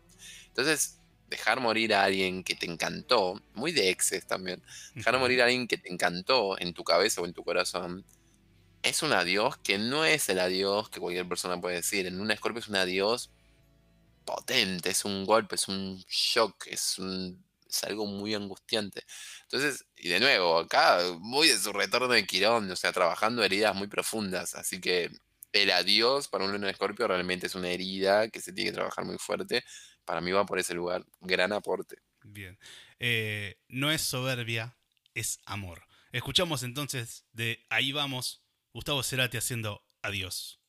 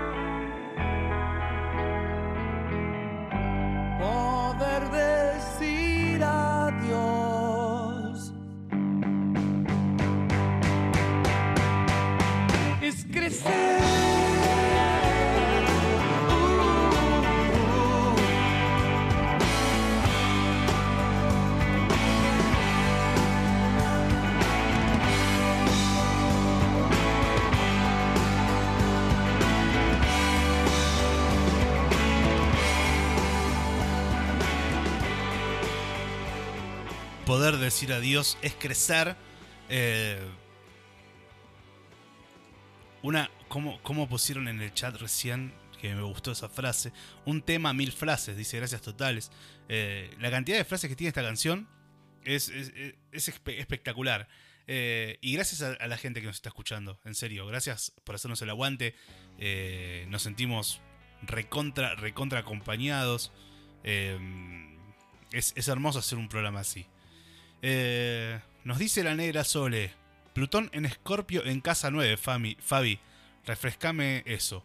Porque estuvimos tanto hablando de Escorpio que ella se quedó ahí con, con algo de Escorpio.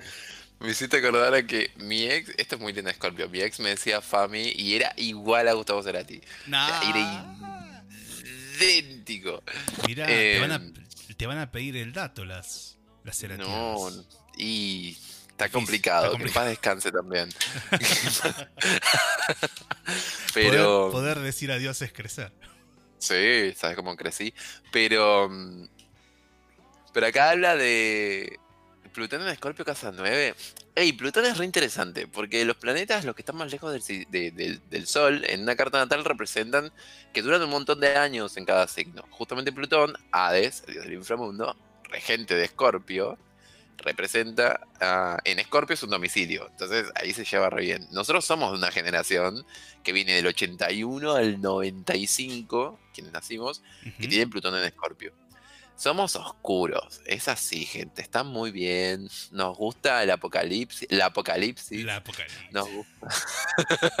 Nos gusta el apocalipsis. Esperamos la muerte de las cosas todo el tiempo. Sabemos que todo es una mierda y que queremos transformarlo. Aguante todo. Gustavo no. Eh, ¿cómo, ¿cómo, hice la canción de, Gustavo? Eh, eh, ah, ¿cómo es? sacar algo de este caos es virtud. Sacar belleza de este caos. sacar belleza de este caos. Sí, hay algo muy Scorpio. Esto, parafraseando a Scorpio, él tiene, en serio, o sea, si hay. Mirá qué loco voy a decir esto. a ver. Él, tiene una mezcla muy potente entre Scorpio, Leo y Virgo, que son los signos que más fuerte tiene marcado en su carta. Scorpio, Leo y Virgo. No voy a decir por qué, pero me parece un montón. Eh, esto es como, como barro caliente, no sé cómo decirlo. Esto es arcilla. arcilla. es la, la posibilidad de crear de todo y la forma que sea. Y también cuando pensamos en arcilla, al menos yo pienso en la escena de Ghost, entonces hay algo como muy erótico también quizás de alguna manera, pero bueno, mi mente se va a cualquier lado. Em, pero bien de Luna de Scorpio, o sea, insisto, esta persona tenía mucha sexualidad, o sea, mucho, exudaba mucho, mucha atracción sexual, mucho magnetismo. Em, sí me parece que en el, 89, 90, 91 se plasmó algo que marcó totalmente su vida como, como buen retorno de Saturno y que ahora, en el 2018, 19, 2020, se hubiera o retomado o reestructurado o quizás era un back to basics, o sea, o volvía a su estéreo, no sé, algo hubiese pasado si no hubiera sido la historia como fue. Em, el segundo retorno de Saturno te jubila, te, lleva el júbilo después, porque ya es la cosecha un poco definitiva, no porque termine la vida a los 60 años, sino porque me parece que lo más pesado ya pasó. Claro, es momento de disfrutar lo que queda de la vida de manera... Exacto. Me parece em, que también... Sí. Nada, Hubiera estado bueno ver esta versión de Gustavo Cerati. Una versión de Gustavo Cerati artísticamente 2020. Si nos parece que su último CD era. Yo me lo reimagino, me lo reimagino, pero me lo recontraimagino, ¿eh? De hecho, lo tengo en la cabeza y los tengo a los dos ahí en el escenario. Gustavo Cerati con esos, trajes de armadura tipo caballero zodíaco que tenía, con alguna antifaz. y del otro lado, Woz tirando free Sí. Y del otro lado, Trueno tirando free, los tres ahí haciendo un quilombo terrible. Totalmente, totalmente. Re sí, aparte vos de Acuario. O sea, acá hay algo, o sea, se, la tiene un sol, un sol urano, lo cual le da como pizcas acuarianas. Sí, aparte zona de parejas mutuas, hubieran sido como muy amiguitos, totalmente. Sí, veo lo mismo. Mal. Eh, tengo un título acá para que desarrollemos. Que dice algo así como: Las mujeres y los amores de Gustavo Cerati a través de los años. Y empezamos por la modelo chilena Cecilia Menábar, madre de sus dos hijos, Lisa y Benito, pilar fundamental para el músico. Contrajo matrimonio por civil en mayo del 93 en Santiago de Chile. Y el 25 de junio de ese mismo año volvieron a dar el sí de la iglesia de los misioneros de Pedro de Valdivia Norte Estuvieron juntos durante una década. Y, y bueno, la madre de sus. De, sus filios, dirían nuestros amigos y amigas brasileños. Eh, luego de terminar la relación con Amenábar, el exo de estéreo comenzó a salir con Débora de Corral, la afamada modelo, conductora de El Rayo, programa de acá Argentina.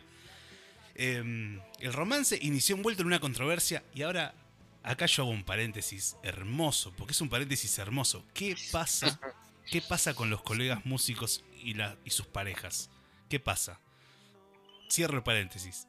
El romance inició envuelto en controversia porque la modelo había sido novia, unos años antes, de su amigo y compañero Charlie Alberti, baterista de Soda Stereo. Sin embargo, le hicieron frente a la situación y se consolidaron como pareja. Eh, eh, bueno, en 2008 Cerati volvió a las tapas de las revistas del corazón por su relación con la actriz Leonora Balcarce. Me parece una mujer hermosa, Leonora Balcarce. El romance fue corto e intenso. Y Chloe Bello fue sin duda la pareja más resistida dentro del círculo íntimo del músico. Comenzaron a salir en el verano de 2009, cuando ella contaba 22 años. Y muchos vieron inmediatamente en la modelo una suerte de mala influencia. Más allá de los cuestionamientos, Gustavo se mostró siempre muy enamorado y ella lo acompañó a gran parte de la gira que él había iniciado por América para presentar su último trabajo, Fuerza Natural. Em, ¿qué, ¿qué, nos dice un poco? Ah, para, en otro plano, quiero hacer un paréntesis ahí, que ya salió el tema en, cuando hicimos el análisis del disco Pies Descalzos de Shakira. Hay algo ahí con Shakira, ¿no? ¿Es una pregunta? No sé, yo no tengo la posta, pero... A ver, las chicas, las ceratianas, eh, gracias totales. ¿Qué pasó con Shakira? Y le pregunto a Fabi, mientras tanto, ¿qué, ¿Qué nos dicen los astros con respecto a, la zona de parejas? No zona de promesas, zona de parejas. Ah, qué bien. Eh, zona de parejas en la carta de tal siempre es el descendente, siendo que el ascendente es un punto matemático que es el amanecer, el día que vos naciste, y que signo viene ahí, siempre es la casa 1. Representa a Aries, el yo soy. Y el descendente en el opuesto representa el atardecer. En la hora exacta en la que vos naciste, qué signo estaba en el horizonte por donde se iba a poner el sol o por donde se puso, en este caso.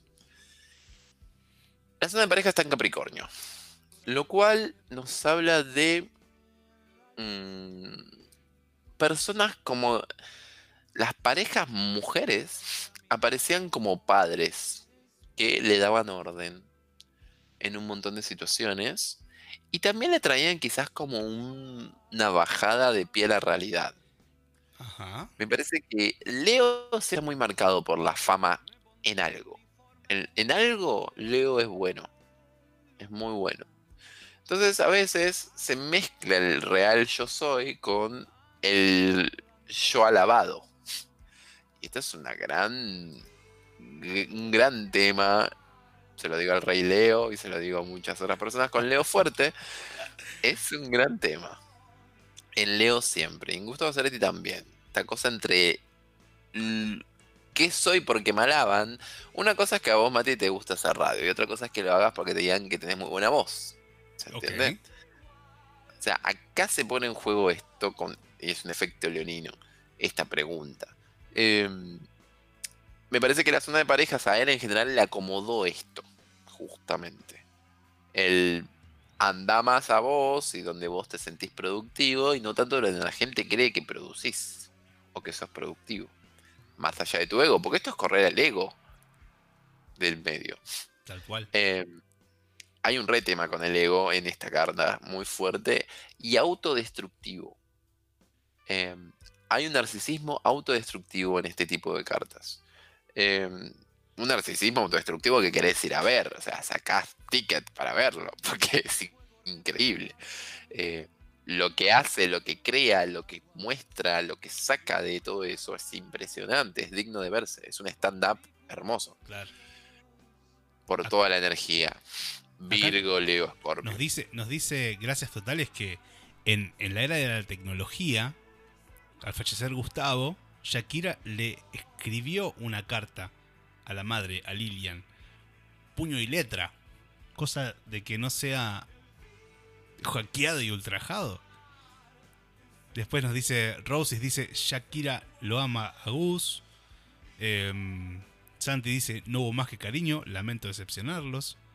Eh, ella lo invitó a cantar en live, la química pasaba a la pantalla. Bueno, capaz que con Shakira hubo alguna situación. Yo lo único que voy a decir es que Shakira es de Capricornio. Listo. No más preguntas, señor juez. No más respuestas tampoco. ahí llego. Pero sí, em, yo qué sé, no quiere decir que las... Es más, podría asegurarte que devorar el corral es de Capricornio. Te lo podría asegurar. ¿Vos decís?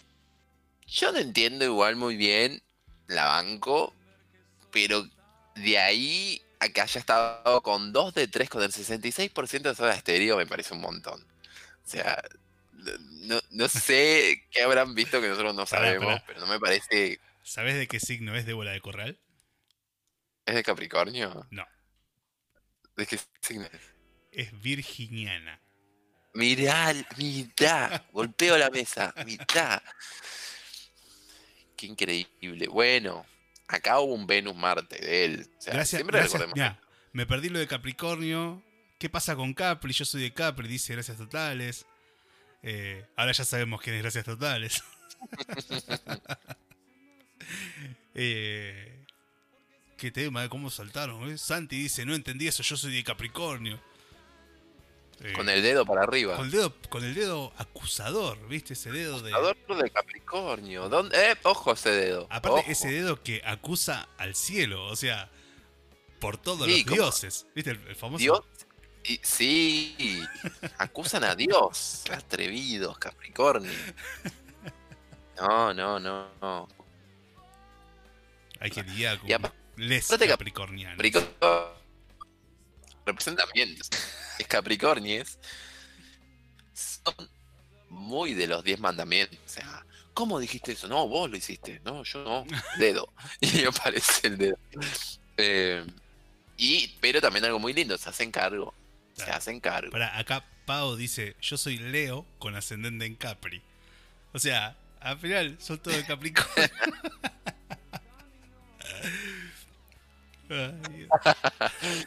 bueno, eh, Gustavo Cerati tenía Saturno en Capricornio. Hmm. No lo tenía conjugado a la zona de parejas, pero cuando decimos zona de parejas es zona de pares. O sea, la persona que él tenía tendencia a atraer para reflejarse frente a esas personas eran de Capricornio. Yo, si no, entonces voy a decir que Débora del Corral tenía ascendente Capricornio y cierro mesa. Porque. no hay forma. es incomprobable, está muy bien, está muy bien. Es incomprobable, como muchas cosas en este mundo. Em, y las cosas escucha, las cosas incomprobables con un tono firme pasan a ser realidades irrefutables, realidades irrefutables. Así que, gente, Débora de Corral, si bien era sol en Virgo, era ascendente Capricornio, ¿entienden?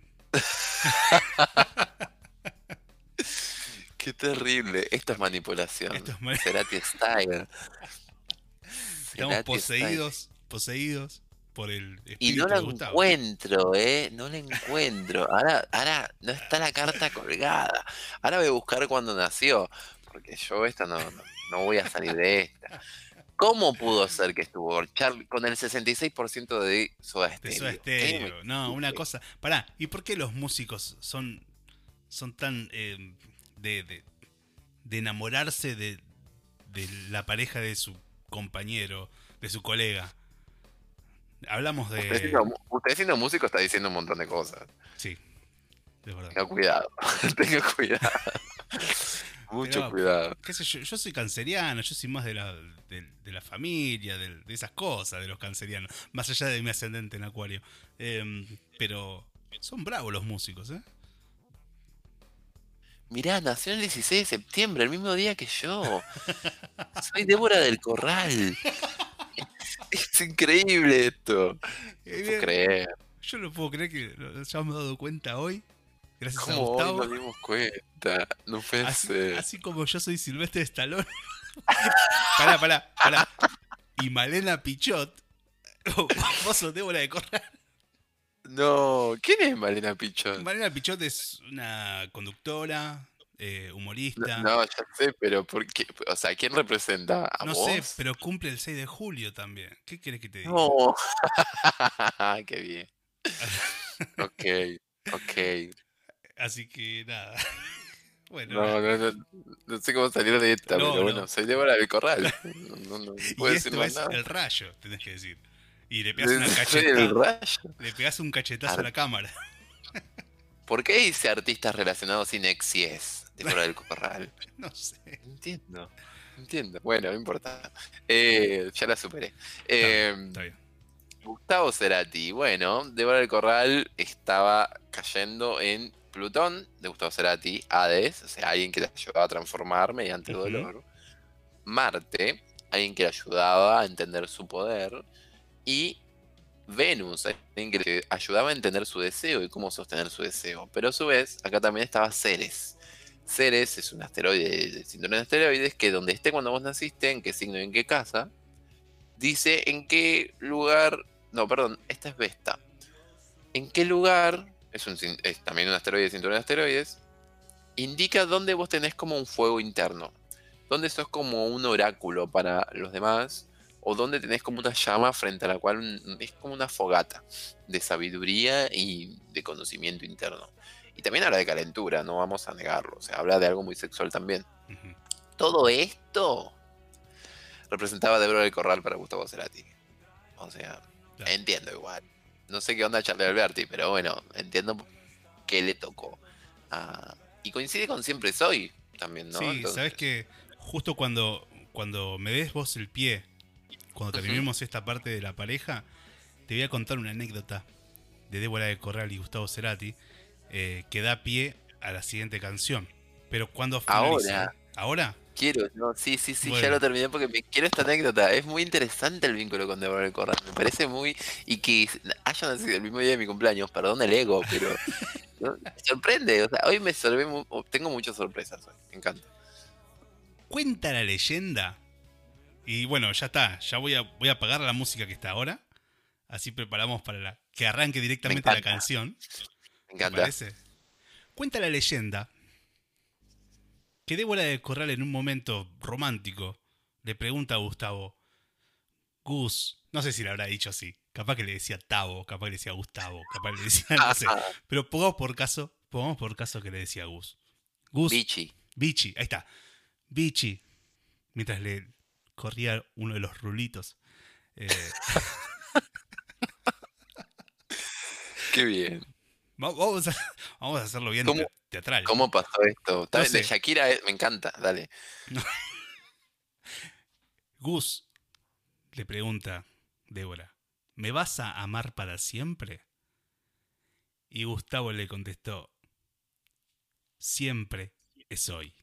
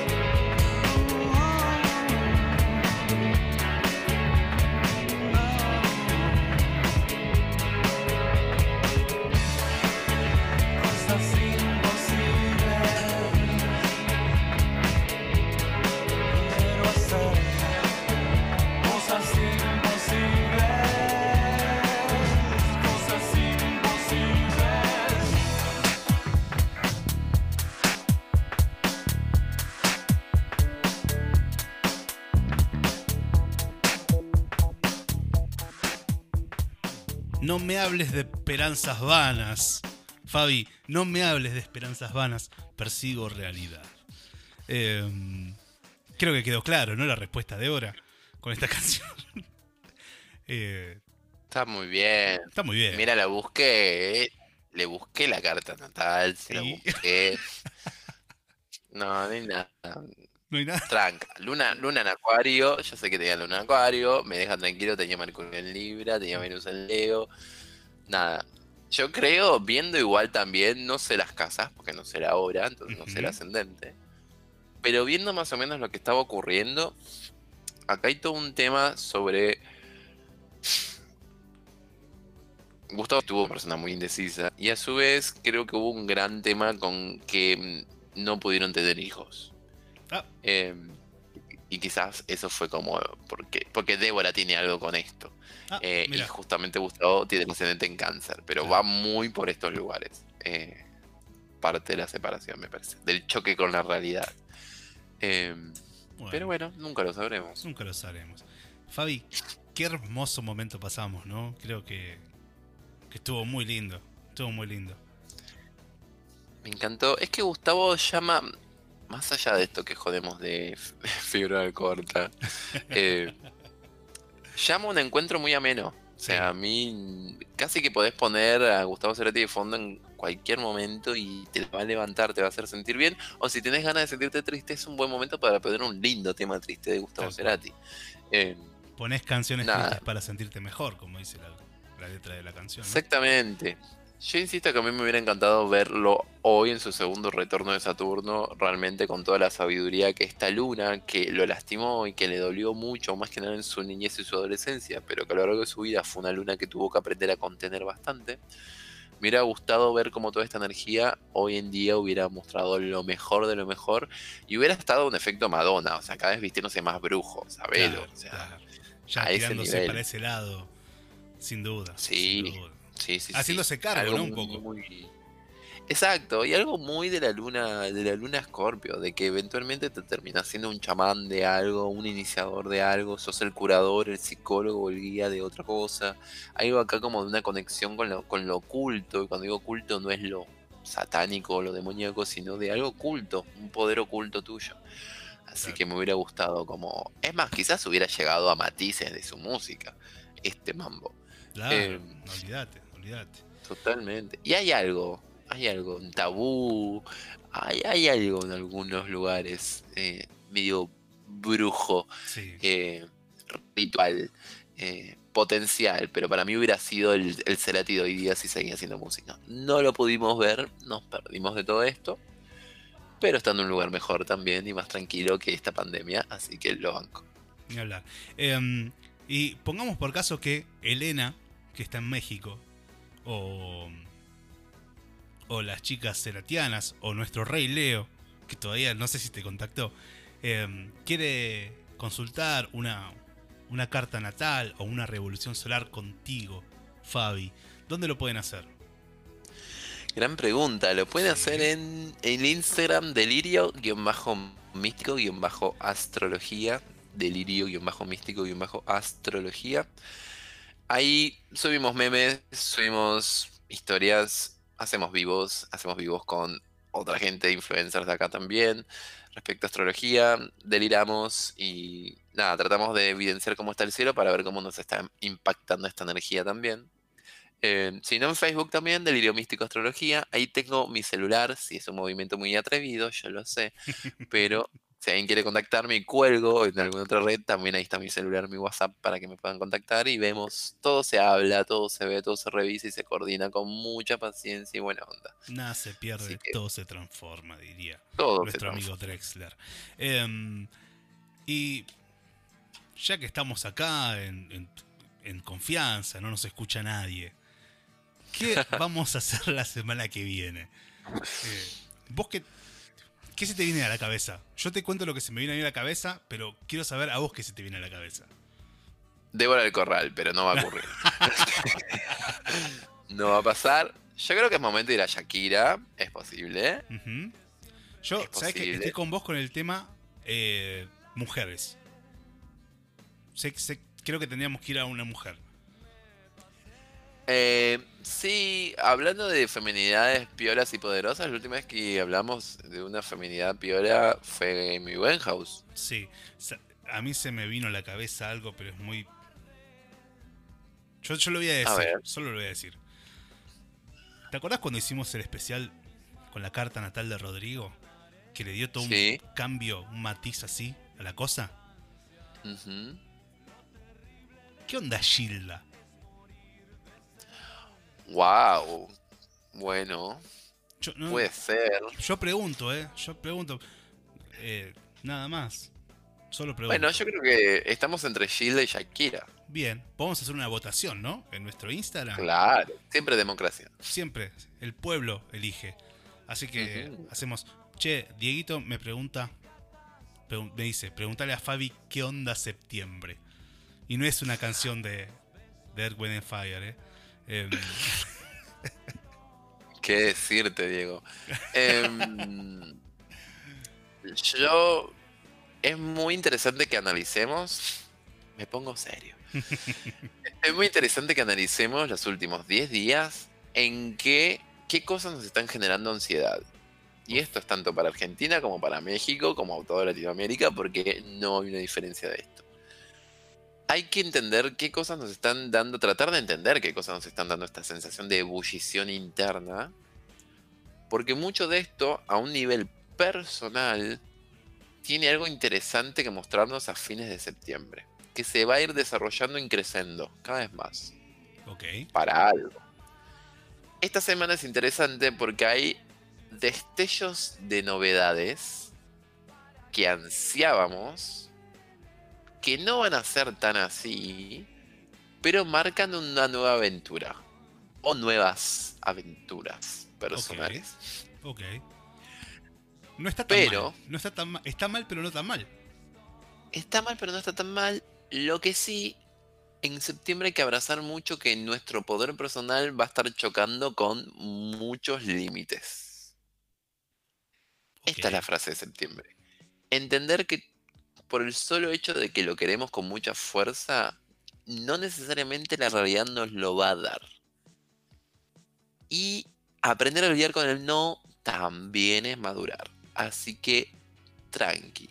Porque en octubre es conflicto, pero eso lo vamos a ver después de cuatro cartas.